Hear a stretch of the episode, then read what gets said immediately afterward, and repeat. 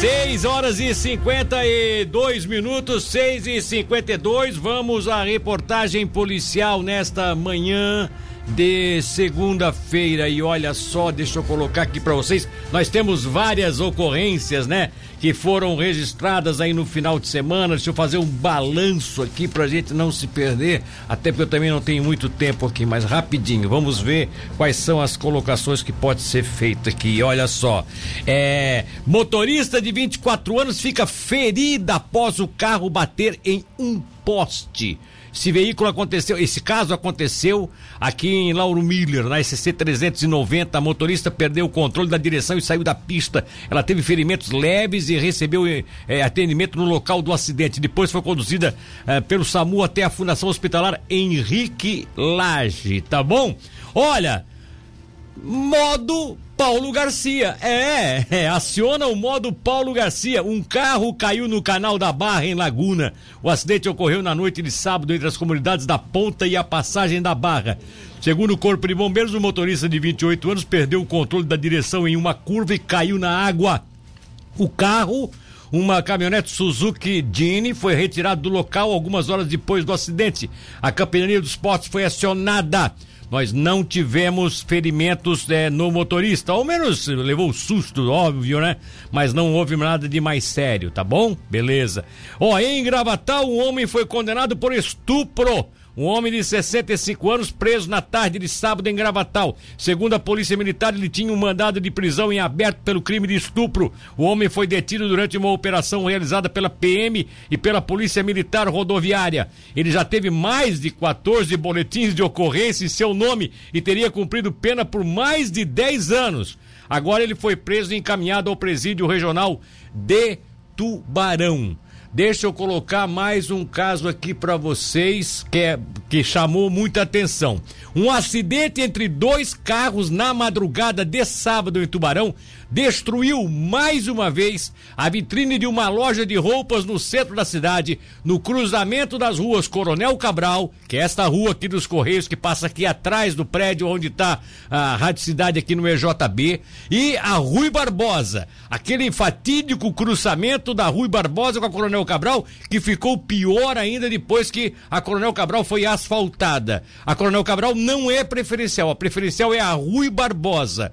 Mas aí o pessoal vai pela Coronel Cabral. E ali, apesar de, de, de, de do Departamento de Trânsito já ter colocado faixa sinalizando, bem grande escrito pare, ter placas e tudo mais, ainda principalmente na madrugada, na noite, os carros vêm disparada pela Coronel Cabral, atravessam a, a Rui Barbosa e o que que aconteceu dessa vez, dessa vez, mais uma vez, um choque violentíssimo, tá? Motorista de um Gol Verde que avançou a preferencial após bater no outro veículo, saiu correndo, deixando o carro no local do acidente. A loja foi danificada, outras vezes por acidente. Tão danificada que a proprietária da loja já instalou, inclusive, implantou, inclusive, uma tela de proteção de ferro, isso mesmo, para evitar que os carros batessem na vitrine ou entrassem dentro da loja. O problema é que agora eles batem no ferro, arrebenta tudo, acaba quebrando também as vitrines, como aconteceu no amanhecer para sábado. Olha, alguma coisa tem que ser feita naquele cruzamento ali, porque a situação realmente é, é, é, é difícil, é, é, de risco mesmo.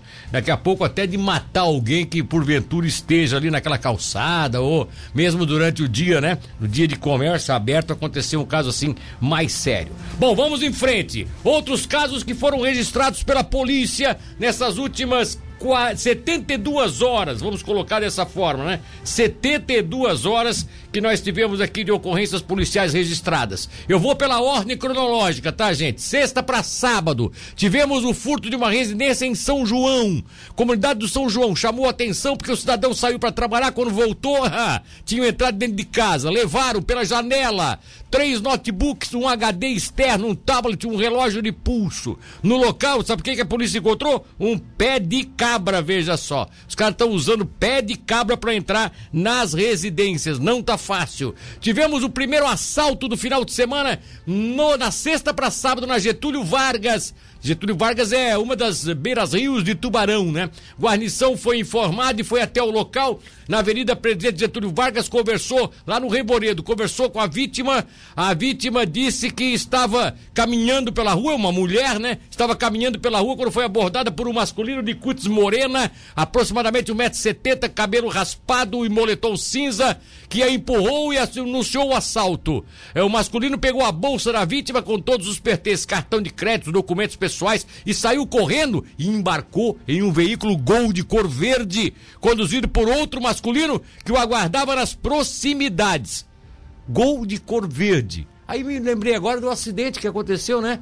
No sábado à noite, com um gol de cor verde que o cidadão abandonou. Será? Será que tem alguma relação? Hum, não sei. Bom, foram realizadas buscas o apoio de outras guarnições, porém, os suspeitos não foram localizados nesse assalto que aconteceu, repito, na Getúlio Vargas. Tivemos ainda na praia do Ipuã, em Laguna, um furto que chamou atenção, porque naturalmente aqui eles encostaram uma caminhonete ou um caminhão para recolher tudo, né? Uma casa foi arrombada, levaram um forno micro-ondas, um fogão de mesa, cinco bocas, um botijão de gás, roupas de cama, diversas cortinas, roupas masculinas masculinas e femininas, uma máquina de lavar, uma centrífuga e um conversor de TV.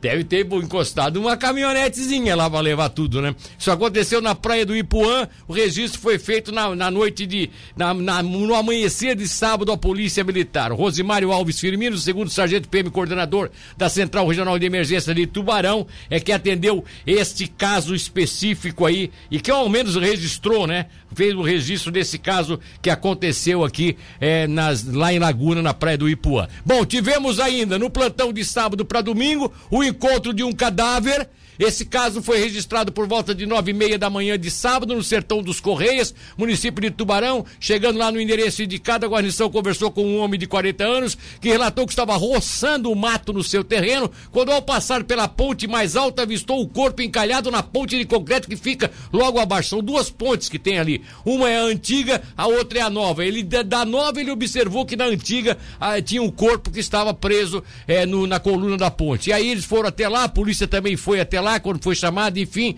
e constatou que se tratava de um corpo de uma pessoa da cor negra, é, já estava em adiantado estado de decomposição, havia sangue na parte posterior dos braços esquerdo, ou seja, uma marca de violência, possivelmente pode ter sido desovado ali no local. A polícia não tem mais informações, passou o caso para o IGP e também para a Polícia Civil, ou seja, a Polícia Militar e o Corpo de Bombeiros que também foi até o local. Não se tem até agora nenhuma, nenhum indício de quem seria é, é, é esse, é, esse, corpo, né? E, e, e, e, consequentemente como é que foi, o que que aconteceu, ou, ou seja, a perícia ainda não apresentou o laudo dando conta do que aconteceu eh, verdadeiramente. Tivemos um outro caso naquele plantão que foi um assalto a um posto de combustíveis em Capivari de Baixo. Isso por volta de quatro e meia da tarde da última, do último sábado. O solicitante, o, o, o cidadão, de, um jovem de 19 anos, né, que eh, trabalha como frentista, segundo ele, dois masculinos chegaram pelo trilho